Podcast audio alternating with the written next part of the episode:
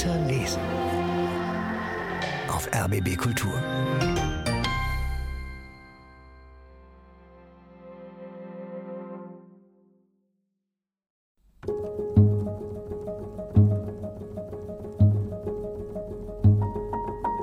Herzlich willkommen zu dieser besonderen Ausgabe von Weiterlesen unserer Radio- und Podcast-Lesebühne von RBB Kultur und dem Literarischen Kolloquium Berlin. Heute sitzen wir zu viert im Studio und zwar ausnahmsweise mal ohne Autorin und ohne Autor. Heute wollen wir zu viert, die Macherinnen und Macher von Weiterlesen, sprechen über das literarische Frühjahr, über die Frühjahrsbücher. Ich bin Anne-Dore Krohn und ich freue mich sehr, dass hier mit mir im Studio sitzen einmal Nadine Kreuz Kreuzzahler. Hallo Nadine. Hallo. Thorsten Dönges vom LCB. Hallo Thorsten. Hallo. Und natürlich Thomas Geiger, ebenfalls vom LCB. Hallo Thomas. Hallo, guten Tag. Ja, wir wollen uns die Frühjahrsbücher anschauen, zumindest einige davon, ähm, einige Highlights, Bücher, die uns besonders aufgefallen sind, die uns besonders gefallen haben. Aber wir leben natürlich im Moment in Zeiten eines Krieges, der uns sehr nahe gekommen ist, der uns sehr nah geht. Vor Wochen wurde die Ukraine angegriffen und täglich versuchen wir dafür Erklärungen zu finden, nach Lösungen zu suchen. Wir machen Analysen, überlegen, wie es weitergehen kann, wie es vor allem aufhören kann. Das hat alles mit Worten zu tun, aber Worte allein sind natürlich noch keine Literatur, aber man muss sagen, auch jetzt im Moment merkt man immer wieder, Schriftstellerinnen und Schriftsteller melden sich zu Wort russische, ukrainische, aber auch deutsche weltweit. Es gab einen kleinen Skandal um Aussagen des Präsidenten des deutschen PEN. Und man liest auch immer wieder von russischen Schriftstellerinnen und Schriftstellern, wie zum Beispiel Mia Ulitskaya, die Russland verlassen, die jetzt in Berlin lebt, genauso wie der Autor Maxim Osipov. Und wir lesen natürlich Bücher anders. Ich weiß nicht, euch geht es wahrscheinlich auch so. Die Zeiten, in denen man lebt, die verändern natürlich auch den eigenen Blick. Geht euch das auch so? Lest ihr anders im Moment? Lest ihr vor dem Hintergrund dieses Krieges mit anderen Augen? Und greift ihr vielleicht gerade bewusst zu bestimmten Büchern?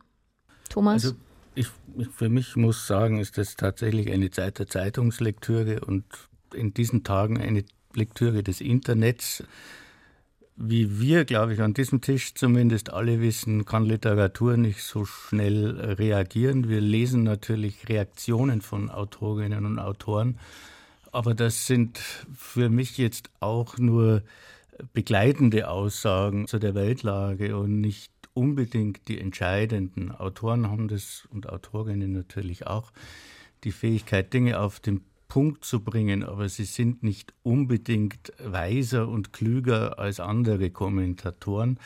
Von daher habe ich wieder zurückgegriffen tatsächlich auf meine ersten Erfahrungen, Leseerfahrungen mit ukrainischen Autoren und das war äh, Juri Andruchowitsch zum Beispiel, dessen Essayband Das letzte Territorium Anfang der 2000er erschien und für mich persönlich als Leser, als politischer Mensch auch die Ukraine als Teil von Europa mir überhaupt erst erklärt hat. Zum Beispiel anhand von Fahrplänen, die nach dem Ersten Weltkrieg in der Weimarer Republik gültig waren. Also auch aus der Habsburger Zeit. Und das war für mich ein ganz wichtiger Autor zum Beispiel. Und der andere ist äh, tatsächlich Sherry Sardan mit seinem Roman Internat, der eigentlich eine Kriegssituation vorweggenommen hat, wo ein Onkel seinen Neffen aus dem Internat durch eine Kriegszone nach Hause holt. Und wenn man das heute liest, dann könnte man tatsächlich trotzdem glauben, dass Autoren doch auch Seher sind. Hm. Wie geht es dir, Nadine? Mit äh, was für Lektüre umgibst du dich gerade? Ja, mir geht es eigentlich so äh, wie Thomas, dass ich gerade merke, mh, hm, dass ich ganz viel in den Feuilletons lese, wo ja auch viele Gastkommentare, viele Essays, ähm, auch Gedanken zur Zeit von sowohl ukrainischen als auch russischen AutorInnen, aber auch äh, deutschsprachigen Autoren, wie zum Beispiel Lukas Berfuß, ähm, erscheinen letztens in der Zeit. Da hat er geschrieben über ähm, seine, ja, er war in Odessa vor einem halben Jahr noch und hat da ein äh, Theaterprojekt äh, betreut, angeschoben und hat dann eben jetzt äh, darüber geschrieben, dass er zum Beispiel sein eigenes Ich, mit dem ich vor sechs Monaten, was dann dort war und mit den Leuten über Literatur, über Theater diskutiert hat, gar nicht mehr in Einklang bringt, dass sich die Sprache verändert hat, dass Krieg immer auch ein, ein Krieg der Worte, der Sprache ist und dass wir in diesen Zeiten besonders auf die Wortwahl und die Sprache achten müssen. Und das fand ich einfach, das sind interessante Gedanken, die mich gerade eben mitnehmen oder halt auch Natascha Wodin, die über ähm, Mariupol schreibt. Ähm, ihre Mutter stammt ja von dort. Sie hat auch einen ähm, Roman geschrieben darüber, über ihr Verhältnis zu dieser Stadt, über ihr Verhältnis zu der Mutter. Dafür wurde sie auch ausgezeichnet mit dem Preis der Leipziger Buchmesse. Und die eben sagt, also sie ist so aufgebracht, dass sie gar nicht mehr die Ruhe findet, um jetzt aktuell überhaupt Literatur zu schreiben. Und das habe ich zum Beispiel auch in einem Interview von Tanja Maljarczuk gehört, auch ukrainische Autorin, die beim Inforadio gesagt hat, sie kann gerade einfach gar keine Romane mehr schreiben, sie kann nur noch Zeitungsartikel schreiben. Und so ein bisschen geht es mir, ich, ich lese ganz viel eher so aktuelle Zeitungsartikel, Feuilletons und habe aber auch ein Buch entdeckt, das ist mir jetzt in die Hände gefallen, das ist schon vor einiger Zeit erschienen, das heißt in Isolation, das sind Reportagen von Stanislav Assejew der in Donetsk geboren wurde und dann eine Zeit lang in Paris war, in äh, Kiew gelebt hat und dann wieder zurückkam 2013 und eben über die Besetzung des Gebiets geschrieben hat und da seine Eindrücke schildert von dem Alltag, der dort passiert. Und er verschwand eben 2017 spurlos. Hinterher kam raus, er wurde entführt von Separatisten und eben in Isolationshaft gehalten. Und auch darüber schreibt er. Und was ich immer wieder beeindruckend finde, sind eben solche Alltagsschilderungen aus dem Krieg. Das ist jetzt aus dem Krieg, der schon vor acht Jahren in, in den östlichen Ukraine-Gebieten stattfand und immer noch stattfindet. Aber diese Schilderungen vom Alltag im Krieg, die sind ja auch immer noch äh, gültig. Und das finde ich, das ist halt so unbegreiflich. Und da gibt es ja mehrere AutorInnen, die eben auch äh, in Zeitungen oder auch bei RBB Kultur zum Beispiel äh, Kriegstagebücher, also uns teilhaben lassen an ihrem Alltag. Thorsten, wie geht es dir damit, wenn du schaust auf die Literatur, die Bücher in Zeiten des Krieges? Wie erlebst du die Rolle von Literatur? Ich habe das Zeit? so gemacht, wie wir alle wahrscheinlich. Ich bin zu meinem Bücherregal gegangen und habe geguckt. Es ist ja so diese Frage, was gibt es da und was könnte irgendwie eine Art von Antwort geben oder auf diese Ratlosigkeit reagieren. Und also ich ähm, habe eben auch diese ukrainischen Autoren damals, es waren ja viele auch im LCB als Stipendiaten zu Gast im Bücherregal stehen. Ähm, wichtig war für mich auch Karl Schlögel mit seinen Essays und mit, den, mit dem großen Buch vor allem über die Sowjetunion weil ich dann auch dachte, was ist in Russland los? Und das ist ja auch also spannend. Also äh, Lyudmila Ulitskaya war kürzlich im LCB und Gut, wie Thomas Geiger schon sagte, auch da, also keine Seherin, auch große Ratlosigkeit. Und trotzdem gibt es ja doch Bücher, die versucht haben in den letzten Jahren, ja, in Russland zu recherchieren und nachzudenken darüber, was in dieser Gesellschaft passiert ist. Schlögel zum einen. Seltsamerweise bin ich dann irgendwie von, von meinem osteuropäischen Regal weg zum Französischen gegangen und habe dann ähm, Emmanuel Carrère ähm, und den Limonov äh, gefunden, der kann ja sehr gut Russisch, weil seine Mutter aus dem Kaukasus stammt und ähm, war dann einige Male auch länger in Moskau und hat dann eben Eduard Limonov getroffen, der diese nationalbolschewistische Partei gegründet hat und sehr, sehr schillernde Figur war. Und das finde ich dann schon auch spannend zu gucken, wie, wie konnte es dazu kommen, ähm, was dann jetzt in Russland passiert. Mir fiel neulich ein Interview sehr auf von Sascha Mariana Salzmann. Die hat im Tagesspiegel über Kunst eben in Zeiten des Krieges gesprochen und hat diesen, finde ich, sehr klugen Satz gesagt, Kunst kann nicht lauter sein als eine Waffe, sie konkurriert nicht mit Kriegen und Katastrophen, sie ist erstmal einfach da. Aber ich finde interessant, dass ihr alle natürlich zu Büchern greift, die irgendwie so ein bisschen uns vielleicht was erklären können. Ich glaube, das ist natürlich gerade eine Bewegung, die wir alle haben, dass wir in Bücher schauen, die uns die Vorgeschichte zu dem jetzigen Zustand etwas näher bringt. Und gerade deutschsprachige Autorinnen und Autoren, die aus Osteuropa kommen, haben ja in den letzten Jahren sehr, sehr viele Bücher veröffentlicht hier auf Deutsch, die uns sozusagen diesen sowjetischen Hintergrund erklären. Also Sascha Mariana Salzmann ist eine von diesen AutorInnen mit Im Menschen muss alles herrlich sein. Das ist ihr letzter Roman. Ein großartiges Buch, was wirklich Korruption und Lüge im sowjetischen Alltag beschreibt. Und auch natürlich die Identitätsentwürfe der Nachgeborenen, die dann hier in Deutschland eben neu Fuß fassen und äh, mit diesem Erbe, mit diesem Erbe ihrer Mütter, die mit ihnen eben nach Deutschland gekommen sind, in dem Fall zu leben. Oder auch, das möchte ich auch an der Stelle unbedingt noch nennen, der aktuelle Roman, ein Frühjahrstitel von Katharina Pollatjan, Zukunftsmusik, die war auch hier bei uns zu Gast in Weiterlesen. Zukunftsmusik, ein großartiger Roman. Nadine Kreuzhaler hat auch mit ihr gesprochen. Das spielt 1983 und zeigt, finde ich, ganz gut so diese, dieses Privatleben vor diesem Hintergrund der Sowjetunion, Nadine, oder?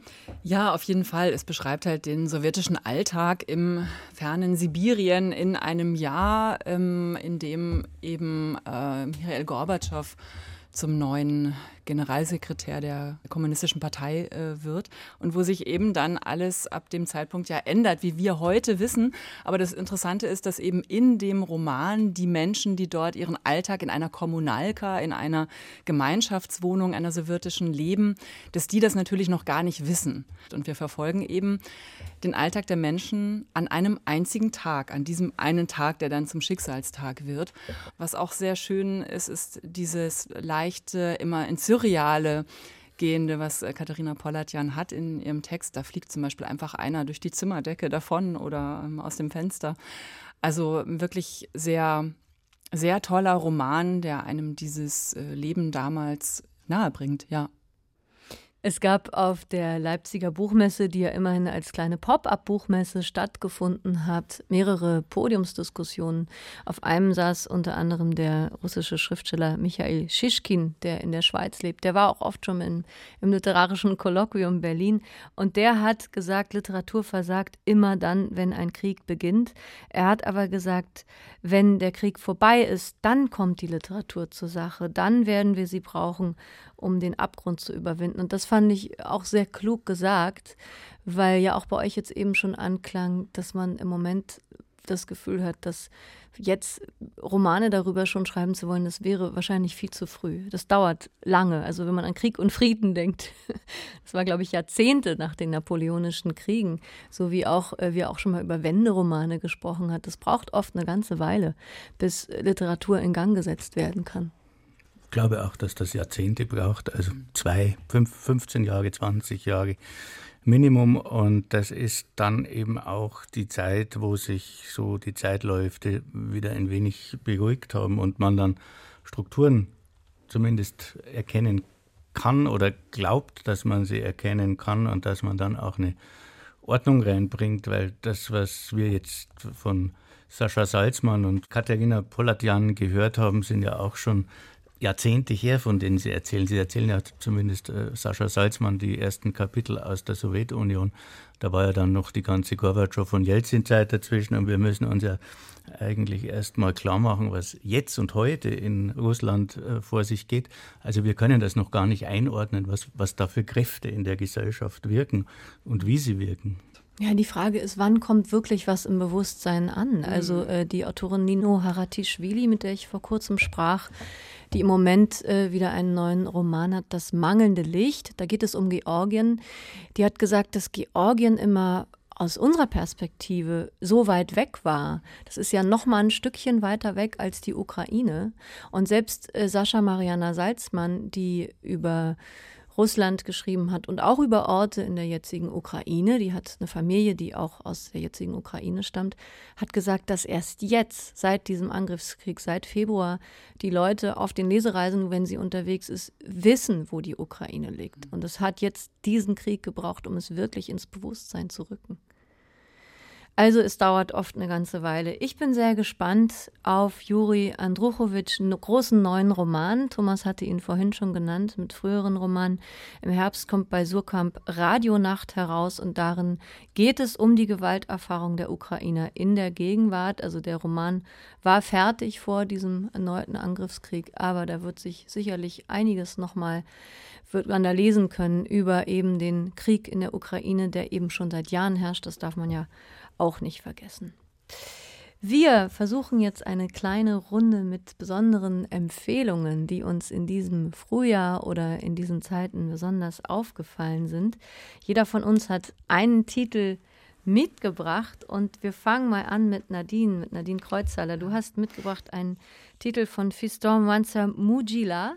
Tanz der Teufel heißt dieses Buch und vielleicht stellst du uns erstmal diesen Autor vor. Ja, Fiston Mwanza Mujila ist ein Autor, der aus dem Kongo stammt und seit 2009 in Graz lebt. Er ähm, ist für seinen ersten Roman Tram 83 ja, vielfach ausgezeichnet worden, war auch für den International Booker Prize äh, nominiert dafür und unterrichtet an der Universität in Graz auch afrikanische Literatur. Und in seinem neuen Roman Tanz der Teufel heißt er, geht er zurück in den Kongo, als der Kongo noch Zaire hieß. Und zwar ähm, spielt der Roman in den 90er Jahren. Das ist so das Ende der Mobutu-Diktatur. Und Tanz der Teufel ist tatsächlich ein Roman, der sehr, sehr viel Personal auf äh, dem Dancefloor, sag ich mal, versammelt. Das Zentrum dieses Romans ist eine Bar namens Mambo de la Fête. Und auf dem Dancefloor dieser Bar, da versammeln sich so allerhand Menschen, ähm, Glücksritter und Minenarbeiter, Klebstoffschnüffler, ähm, Geheimdienstmitarbeiter, Seherinnen, Hexer, Diebe und auch ein Schriftsteller aus Österreich. Schauplätze sind die Grenzgebiete zwischen Angola und der Demokratischen Republik Kongo, damals eben noch Zaire.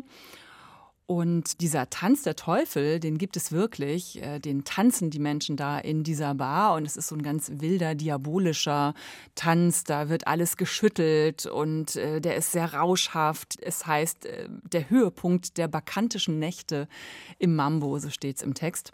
Und ich zitiere mal aus dem Roman, da heißt es, diese ganze illustre Gesellschaft lebte in der Illusion einer besseren Welt. Askese, sexuelle Abstinenz, Fasten und Beten, dieser ganze Krempel war in ihren Augen einfach nur zum Einschlafen öde. Die Gäste des Mambo, vorwiegend männlichen Geschlechts, schimpften auf ewige Verlierer, Bettler, Straßenkinder, alte Naturkatastrophen, kurzum alles, was sie an ihr eigenes Menschsein erinnerte.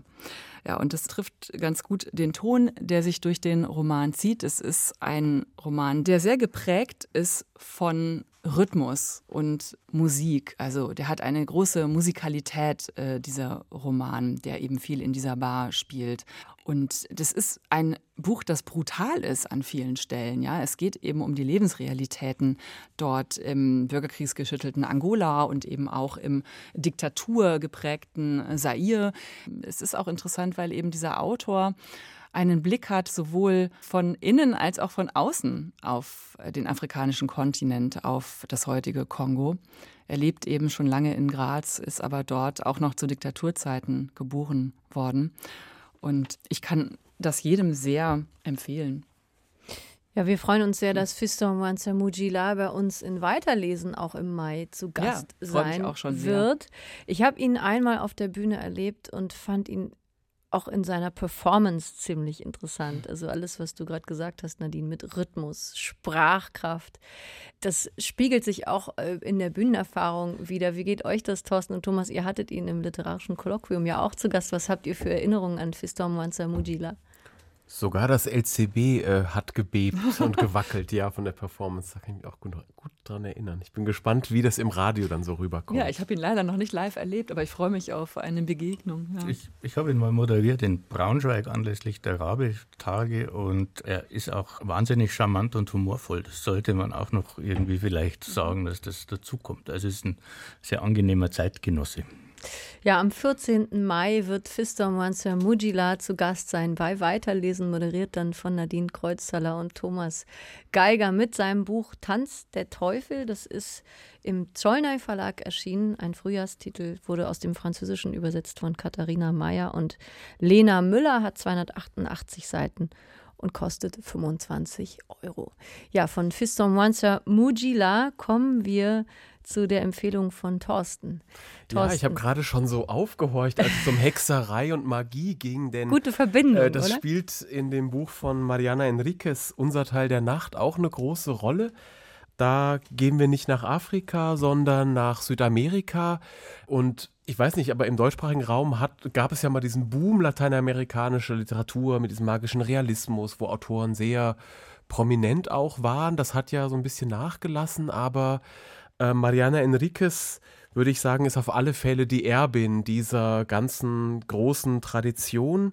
Es ist eine Autorin, die ich kennengelernt habe mit zwei Erzählungsbänden. Einer war auch ins Deutsche übersetzt, ist aber ein bisschen untergegangen, ähm, in der englischen Welt dann nicht, weil er für den International Booker Prize nominiert war.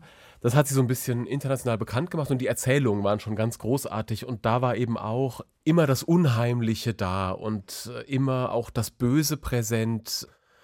Es geht ganz oft um Unausweichlichkeiten, um ja, irgendeine Art von Fluch, der auf einem Haus, auf einem Menschen, auf einer Existenz lastet. Und dieser große Roman, der jetzt im Frühjahr bei Tropen erschienen ist, wirklich ein sehr dickes Buch, das ist zum einen eine Vater-Sohn-Geschichte, äh, zum anderen aber auch eine Geschichte, die von den 60er Jahren bis äh, zum Ende der 90er Jahre in Argentinien spielt, also tatsächlich die gesamte Zeit der Militärdiktatur in den Blick nimmt.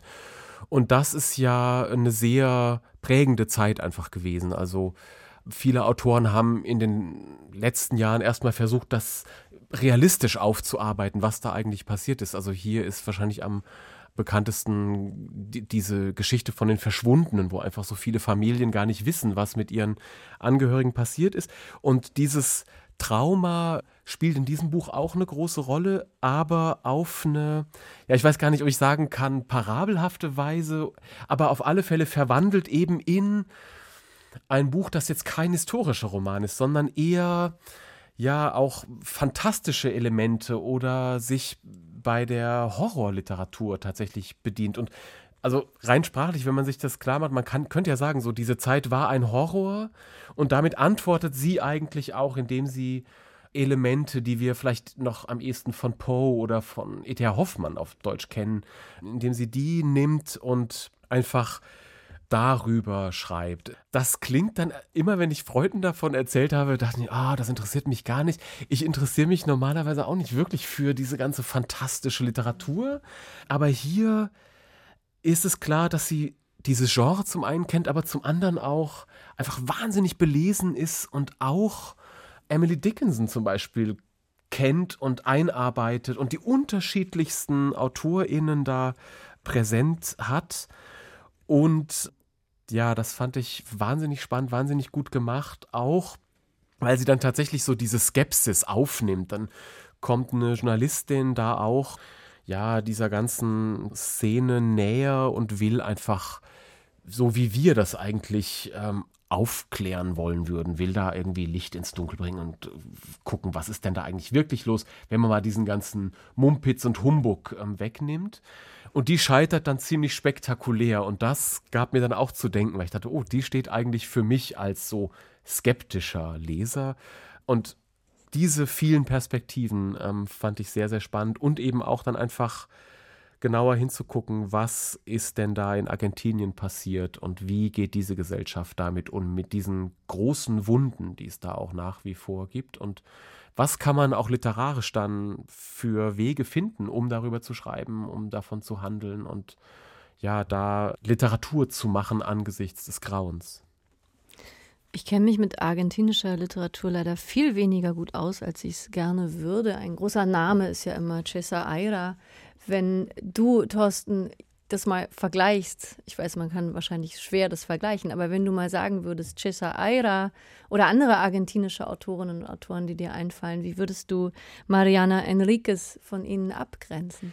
Also sie wird ja immer auch in diese Tradition gestellt, eben gerade von diesem magischen Realismus, aber da sagt man dann eher so Cortázar äh, oder äh, Gabriel García Márquez. Ähm, das ist ja wirklich jetzt schon eine Generation, die einige Zeit her ist. Es gab zwischendrin, Martin Kohan ist ins Deutsche übersetzt worden, das war dann eine Generation, die tatsächlich versucht hat, so eher dokumentarisch auf mhm. Spurensuche zu gehen und eher realistisch drauf zu gucken. Und das fand ich jetzt ganz interessant, dass das wieder so der Versuch ist, die ist 73 geboren, also eben diese ja, magische Tradition oder diese sehr lateinamerikanisch konnotierte Tradition aufzugreifen oder was Neues draus zu machen, eben mit diesen Genre-Elementen. Und da, ich habe mich mit ihr unterhalten, da greift sie aber tatsächlich eher auf amerikanische fantastische Literatur oder Horrorliteratur zurück. Also das ist jetzt gar nicht so sehr, dass sie sagt, ich komme da von meinen lateinamerikanischen Gründervätern her, sondern sie hat da wirklich einen sehr internationalen Blick.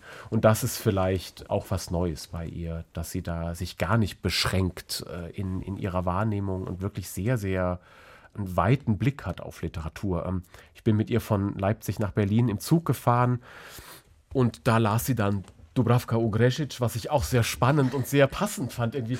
Also ja, wirklich ein, ein, ein weiter Blick auf Literatur, den sie hat. Und das merkt man dem Buch auch an. Das hat mir sehr gut gefallen. Also ein internationaler Blick von Mariana Enriquez, Unser Teil der Nacht, eine Empfehlung von Thorsten Dönges. Der Roman ist im Tropenverlag erschienen dieses Frühjahr, übersetzt von Inka Martha und Silke Klemann und hat 832 Seiten, also richtig Lesestoff für 28. Macht aber auch richtig Spaß. Ja, ich habe heute mitgebracht eine Graphic Novel und zwar von Birgit Weihe. Das Buch heißt Root Girl, ist jetzt auch gerade dieses Frühjahr erschienen im Avant Verlag. Birgit Weihe gehört zu den Graphic Novel und Comic Künstlerinnen, die ich besonders schätze. Sie wurde 1969 geboren in München, lebt inzwischen in Hamburg. Und weil Thorsten, du gerade vom internationalen Blick gesprochen hast, das lässt sich bei Birgit Weihe auch sagen. Sie hat ihre Kindheit nämlich und auch ihre Jugend in Ostafrika verbracht und ist danach dann zurückgekehrt nach Deutschland, hat Germanistik, Geschichte studiert und in Hamburg Illustration studiert und vielleicht kennen Berlinerinnen und Berliner sie aus dem Tagesspiegel. Da hat sie nämlich immer wieder Serien, unter anderem die Serie Lebenslinien, wo sie Biografien von Menschen nachzeichnet, also buchstäblich nachzeichnet und Geschichten erzählt. Und das ist eine typische Arbeitsweise von Birgit Weihe, dass sie nämlich auch journalistisch arbeitet. Also sie befragt Menschen, zu ihren Lebensgeschichten und macht daraus Comics und macht sich sozusagen buchstäblich ein Bild davon. Das finde ich sehr schön bei ihr, diese Arbeitsweise. Sie hat in ihren Büchern auch sehr viel über Afrika erzählt. Ein tolles Buch von ihr heißt Ich weiß. Da spielt sie auch mit Weiß der Hautfarbe. Sie selbst als Weiße damals in Afrika unter Schwarzen. Und herausragend war auch ihr Buch Mat Germanes. Da hat sie sich mit Biografien von Mosambikanerinnen und Mosambikanern beschäftigt, die als Vertragsarbeiterinnen und Vertragsarbeiter in die DDR gekommen sind, dann zurückgingen und wirklich doppelt verloren haben, weil sie überall wenig verdient haben, überall die Fremden waren und auch als Rückkehrer, Rückkehrerinnen ganz schwer wieder Fuß gefasst hat. Sie hat ziemlich viele hohe Preise bekommen, Birgit Weihe, unter anderem den Comicpreis der Berthold Leibinger Stiftung und letztes Jahr gerade den Lessing-Preis. Und jetzt in Root Girl beschäftigt sie sich mit dem Thema kulturelle Aneignung. Und zwar ist die Vorgeschichte, das beschreibt sie auch alles in diesem Buch, dass sie in den USA an einem US-College unterrichtet. Und während einer Tagung im Mittleren Westen wird sie plötzlich mit dem Vorwurf der kulturellen Aneignung konfrontiert. Deswegen habe ich das eben auch erzählt, dass sie zum Beispiel über Mosambikaner geschrieben hat. Sie hat sich eben immer wieder in Schwarze hineinversetzt. Und das wurde ihr jetzt dort vorgeworfen. Darf sie als weiße Comic-Künstlerin sich in die Haut von Schwarzen hineinversetzen? Und damit setzt sie sich in diesem Buch Root Girls auseinander. Das ist ähm, die Geschichte wieder, also wieder recherchiert, journalistisch gearbeitet, einer Person, die es wirklich gibt. Priscilla Lane heißt sie, eine afroamerikanische Germanistikprofessorin mit karibischen Wurzeln, eine Schwarze. Und über sie hat Birgit Weyer dieses Buch Root Girl geschrieben und gezeichnet. Aber sie macht das eben sehr vorsichtig nach diesem Vorwurf der kulturellen Aneignung. Und das Interessante ist, dass sie nach jedem Kapitel, in dem sie dieses Leben dieser Priscilla Lane nacherzählt, dass sie nach jedem Kapitel ein kleines Kapitel einfügt, in dem Priscilla Lane selbst das kommentiert. Also es gibt immer diese Metaebene, wo dann Priscilla Lane sagt, naja, Birgit, das hast du jetzt ganz gut gemacht, aber das gefiel mir nicht so gut und versuch doch mal so. Und ganz besonders spannend ist es natürlich an so Stellen, wo es zum Beispiel um Hautfarbe geht. Also der erste Teil des Buches, da sind alle Figuren weiß gezeichnet, mit weißer Hautfarbe. Und Priscilla Lane sagt an einer Stelle in dieser Metaebene, sagt sie eben, aber du benutzt diesmal keine Hautfarben in deinen Zeichnungen. Das suggeriert fast, dass es bereits eine post-racial Gesellschaft gibt. Und dann überlegen sie zusammen, wie man das grafisch, zeichnerisch, visuell eben auffangen könne. Und äh, dann sagt die Priscilla Lane gerade, deshalb wäre es gut, wenn die Hautfarbe im Comic deutlich sichtbar ist. Aber nicht, und das wird gezeigt, das kann ich leider nur erzählen, nicht ganz schwarz, weil wenn man jemand ganz schwarz zeichnet und die Mimik sozusagen nur die weißen Linien sind, dann erinnere das eher an Blackfacing, sagt eben diese Professorin. Wie wäre es denn, schlägt sie dann vor, wenn du einfach Farben kombinierst und eine leichte Färbung der Haut verwendest. Und das wird ab da so gemacht. Das nur als kleines Beispiel, wie eben tatsächlich auch visuell mit diesen ganzen Themen umgegangen wird. Ich finde, das ist wirklich ein sehr, sehr kluger Comic, eine ganz spannende Geschichte, eben vor allem durch diese Meta-Ebene und darüber hinausgehend eine wirklich spannende Lebensgeschichte dieser afroamerikanischen Germanistikprofessorin, die von anderen oft Oreo genannt wird. Ihr kennt vielleicht diese Oreo-Cookies, die außen schwarz sind und innen weiß, denn sie identifiziert sich sehr viel mit weißer Kultur, Populärkultur, ist aber eine Schwarze und kriegt selbst immer wieder den Vorwurf, dass sie ja ein Oreo sei, viel zu weiß für ihre schwarze Haut. Also eine ganz große Empfehlung von mir, Birgit Weihe. Root Girl, erschienen im Avant Verlag, hat 312 Seiten und kostet 26 Euro. Birgit Weihe wird übrigens auch bei uns in Weiterlesen zu Gast sein am 21.05. Da werden Thorsten Dönges und ich mit ihr sprechen über Root Girl. Ich bin schon sehr gespannt, Thorsten, was sie uns dann im Gespräch alles sagen wird. Wir werden sie alles fragen. Jetzt kommen wir zu der Empfehlung von Thomas Geiger. Da bin ich jetzt sehr gespannt. Ich weiß ja, dass du großer Fan bist von diesem Buch. Und zwar geht es um Emine Sefki Özdamar, ein von Schatten begrenzter Raum. Und eigentlich, Thomas, ist es ja gar kein echter Frühjahrstitel.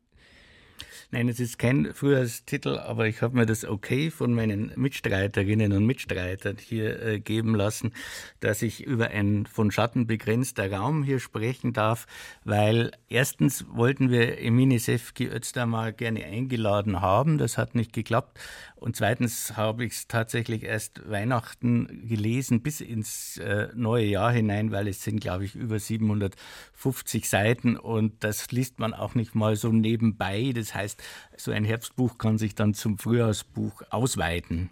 Emine Sefki Özdamar ist äh, in der Türkei geboren, lebt in Kreuzberg und ist äh, eigentlich mindestens mittlerweile so viel Berlinerin, wie sie Türkin ist. Emine Sefki Özdamar ist keine Gastarbeiter oder keine Migrationsgeschichte aus dieser Ecke, sondern, wie hast du gesagt, Oreo. Also äh, sie, Oreo. Emine ist voll im westeuropäischen Kulturkreis aufgewachsen. Sie ist Schauspielerin schon gewesen. In der Türkei hat dort Peter Weiß gespielt und die Klassiker. Also man kann nicht sagen, dass sie sozusagen ungebildet oder als Werkarbeiterin hier nach, nach Deutschland kam. Das Tolle an diesem Buch ist zweierlei. Das eine ist, sie erzählt die Geschichte, die Theatergeschichte nicht nur der Bundesrepublik, sondern tatsächlich auch zumindest streckenweise von Ostberlin, weil sie zwar in Westberlin wohnte, aber in den Osten an die Volksbühne zu Benno Besson rüberfuhr und dort als Dramaturgin arbeitete und äh, auch mit Matthias Langhoff übrigens. Später ging sie dann mit Besson nach Paris als Dramaturgin und war dann sogar noch fünf Jahre von 1979 bis 1984 in Bochum fest engagiert in vielleicht der tollsten Peimann-Zeit, die es je gegeben hat, nämlich in den Bochumer Jahren.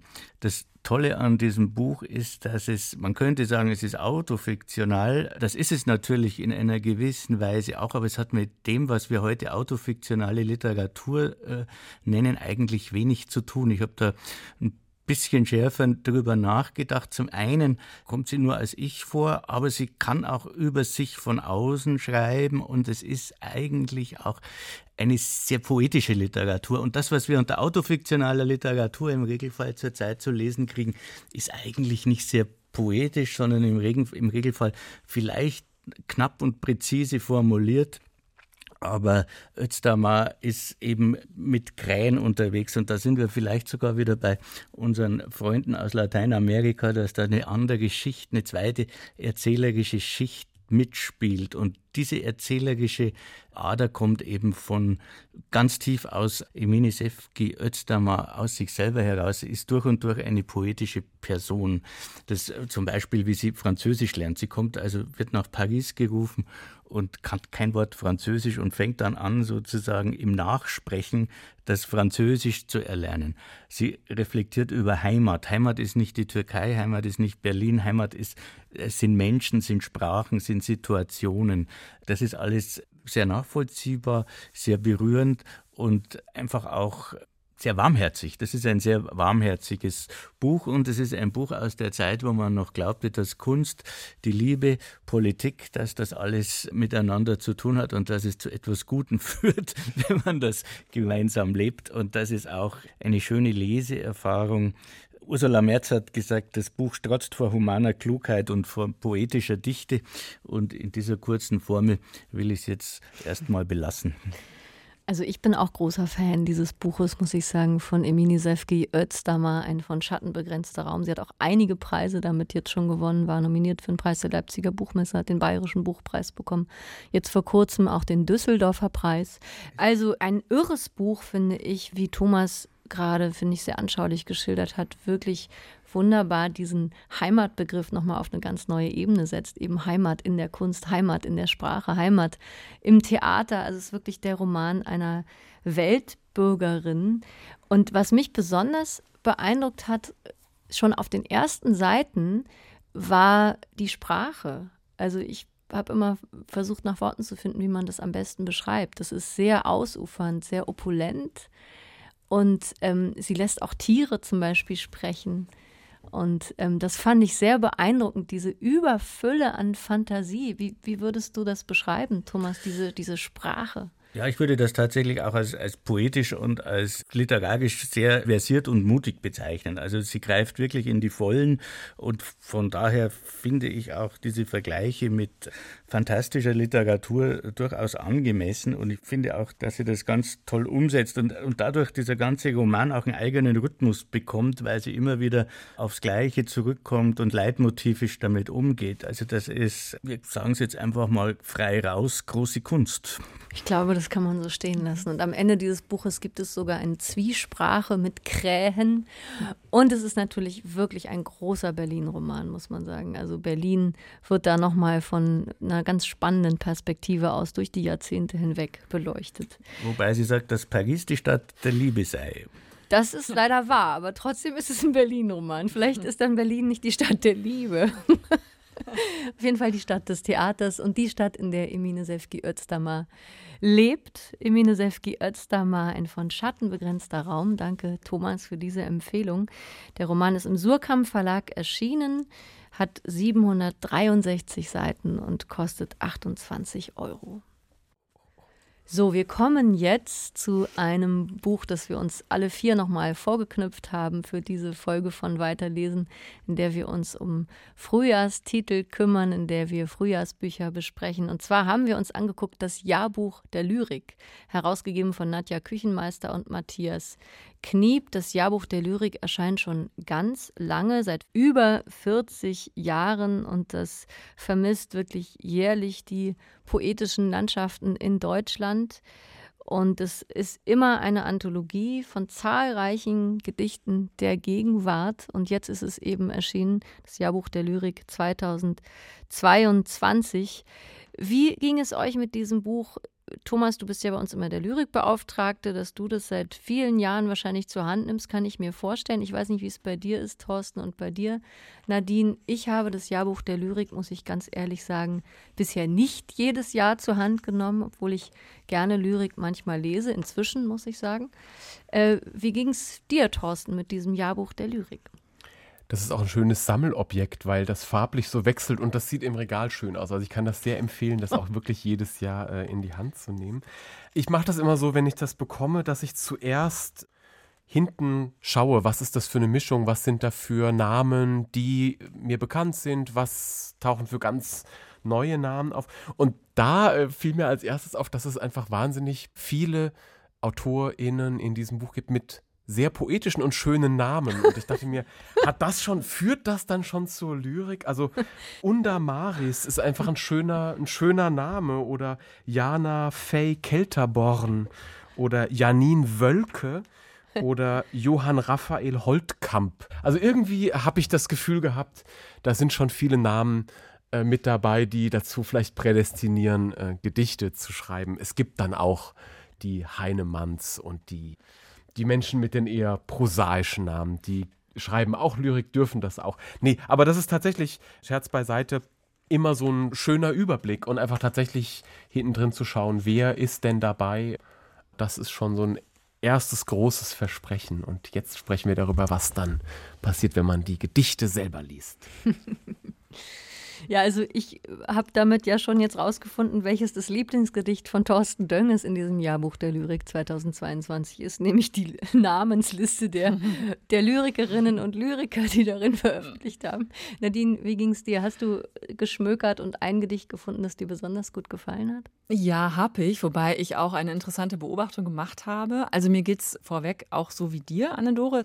Also das Jahrbuch der Lyrik ist kein Buch, was mir jedes Jahr so ganz automatisch in die Hände fällt. Aber ich habe jetzt eine interessante Beobachtung gemacht beim, beim Lesen und Durchblättern und Hängenbleiben an Gedichten, dass ich gemerkt habe, dass mir irgendwie gerade die Konzentration dafür fehlt, mich mit Lyrik zu beschäftigen. Vielleicht geht es euch ja ganz anders, aber ich habe festgestellt, für Lyrik brauche ich Ruhe, Muße, Zeit. Also ich muss das dann auch mehrmals lesen, mich so richtig irgendwie in Ruhe hinbegeben. Und irgendwie habe ich gerade überhaupt nicht diese Ruhe dafür, habe ich gemerkt. Also es hat private Gründe, es hat aber auch mit dem Weltgeschehen zu tun.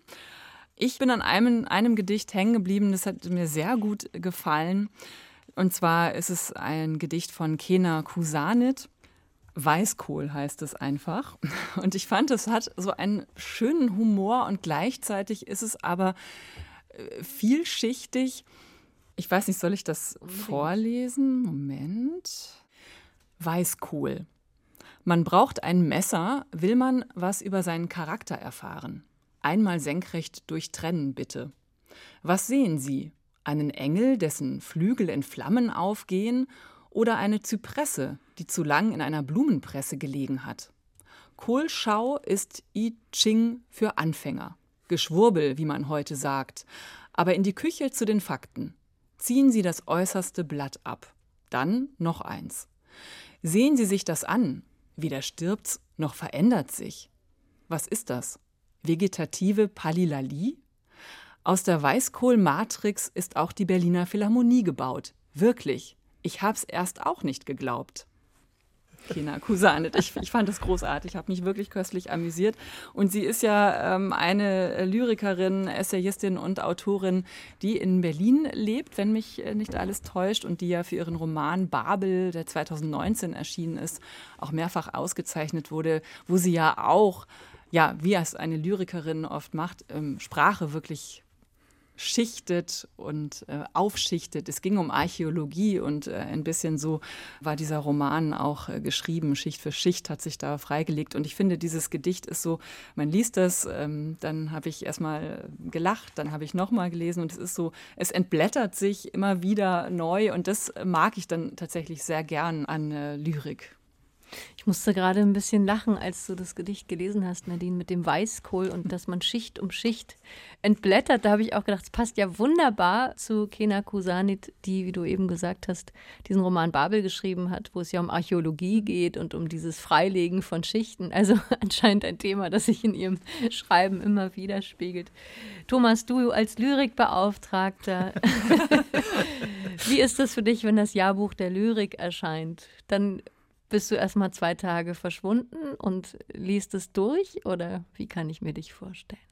Also es ist in jedem Fall ein fester Termin im Jahresablauf und äh, wie Briefmarkensammler auf den Michelkatalog warten, so warten die Lyrikbeauftragten auf das Jahrbuch der Lyrik. Ich muss vielleicht noch ein bisschen was zu dem Prinzip erklären, denn es hat gerade eben eine gewaltige Zäsur bei dieser Institution stattgefunden. Bisher wurde das Buch seit über 40 Jahren, wie wir gerade gehört haben, von Christoph Buchwald herausgegeben. Christoph Buchwald hat in diesem Jahr den Stab weitergegeben an Matthias Kniep, den Kollegen von uns im Haus der Poesie, der das in diesem Jahr das erste Mal betreut. Äh, Prinzip des Jahrbuchs ist, dass der Herausgeber, also bisher Buchwald und jetzt äh, Matthias Kniep, jeweils einen Dichter, eine Dichterin als Mitherausgeber wählt und die beiden zusammen das Jahrbuch herausgeben. Das ist Nadja Küchenmeister in diesem Jahr. Jeder, der in diesem Land sich befugt hält, Gedichte zu schreiben, ist eingeladen einzusenden. Und es haben sich, glaube ich, über 800 äh, beworben, die bis zu zehn Gedichte einreichen dürfen. Da sieht man, dass die Auswahl und das Erstellen des Jahrbuchs durch auch etwas mit einem Malwerk zu tun hat. Und das ist nicht nur Vergnügen. In diesem sind ca. 170 Lyrikerinnen und Lyriker ausgewählt die meisten mit einem, manche mit ein paar mehr Gedichten. Und jetzt zurück, äh, wie das ist, wenn ich es kriege. Ja, ich blättere es durch, ja, ich lese rein, ja, ich suche die Namen, die ich vermute, ich äh, suche die Namen, die fehlen und ich mache immer, und das ist zwangsläufig so, Entdeckungen. Und das ist nun sicher keines jener Bücher, die man mit auf die Reise nimmt und von der ersten bis zur letzten Seite auf einen Rutsch durchliest, sondern es ist ein Blätterbuch Buch und das ist es dann aber auch über zwei, drei Monate. Und es ist ein großartiges Buch der Entdeckungsmöglichkeiten. Dieses Buch ist verstorbenen Lyrikerinnen und Lyrikern gewidmet, unter anderem Barbara Köhler, Oswald Wiener, Marie T. Martin. Und auch Friederike Mayröcker, da habe ich natürlich sofort nachgeschlagen. Die hatten wir ja auch mal hier zu Gast in Weiterlesen seitdem wirklich eine meiner absoluten Lieblingslyrikerinnen, nachdem ich mich damals intensiver mit ihr beschäftigt hatte. Und ich mag bei ihr so wahnsinnig gerne, dass sie oft nicht mit einem Punkt aufhört, sondern mit einem Komma, um immer wieder in die Zukunft zu verweisen. Und das ist auch bei dem Gedicht, was in diesem Jahrbuch der Lyrik hier abgedruckt ist. Engel gleich nämlich ein Joint. So fängt das an, im Jahr 2019 geschrieben und es hört auf mit Ich weidete in Poesie, nämlich ich war nicht von dieser Welt, Komma. Friederike Mayröcker gehört für mich seitdem wirklich zu meinen Lieblingsautorinnen und man kann in diesem Jahrbuch der Lyrik wirklich viele Entdeckungen machen. Thomas und Thorsten, ihr habt auch beide noch ein Gedicht euch ausgeguckt, das ihr hier gerne noch vorlesen möchtet. Eure jeweiligen Fundstücke aus diesem Jahrbuch der Lyrik. Thomas, was hast du dir ausgeguckt? Ja, äh, wie mit Friederike Mayröcker ist es mit Barbara Köhler und äh, Marie T. Martin sind es die Verstorbenen des letzten Jahres. Marie T. Martin ist nicht sehr alt geworden, Barbara Köhler etwas älter, aber auch nicht sehr viel älter. Und beide Gedichte sind ziemlich spät entstanden und gerade das von Marie T. Martin ist gewissermaßen ein Abschiedsgedicht über Gepäck. Flügelsäcke schleppst du herum, Zeit, sie auszupacken und das Schwere leicht werden zu lassen. Last Fracht sein zu lassen, damit sie bewegt wird und nicht getragen werden muss. Flügelsäcke liegen im Dreck, schleppen dich weg, bis du erkennst, dass du loslassen musst, damit der Schirm sich öffnet, die Federn sich auffächern, du lächeln kannst. Flügelsäcke siehst du direkt am Wegrand, waren versteckt. Streck dich nach ihnen, Jetzt kommst du vom Fleck mühelos mehrere Federspannen weit. Ja, und ich lese das vorletzte Gedicht im Band von Barbara Köhler, auch im letzten Jahr verstorben. Es heißt Anfang Februar. Es hat ein wenig Schnee gegeben, was schön war, und die Winterkirsche blüht. Jetzt, an Lichtmess fällt Regen, durch den gerad Möwen segeln, das Grau hält auf, tropft aus, der Schnee liegt anderswo, es gibt nichts zu verbrauchen, nichts zu kaufen, was das zunehmende Licht aufwiegen würde. Januar ist vorbei und überlebt. Was soll ich sagen? Schreiben getränkt mit Zytostatika. Was will ich noch, das halten soll, an welchem Leben? Es hat ein wenig Schnee gegeben. Die Winterkirsche blüht. Ja, ein Gedicht der kürzlich leider verstorbenen Autorin und Lyrikerin Barbara Köhler enthalten im diesjährigen Jahrbuch der Lyrik 2022, herausgegeben von Matthias Kniep und Nadja Küchenmeister, erschienen im Schöffling Verlag, hat 234 Seiten und kostet 22 Euro.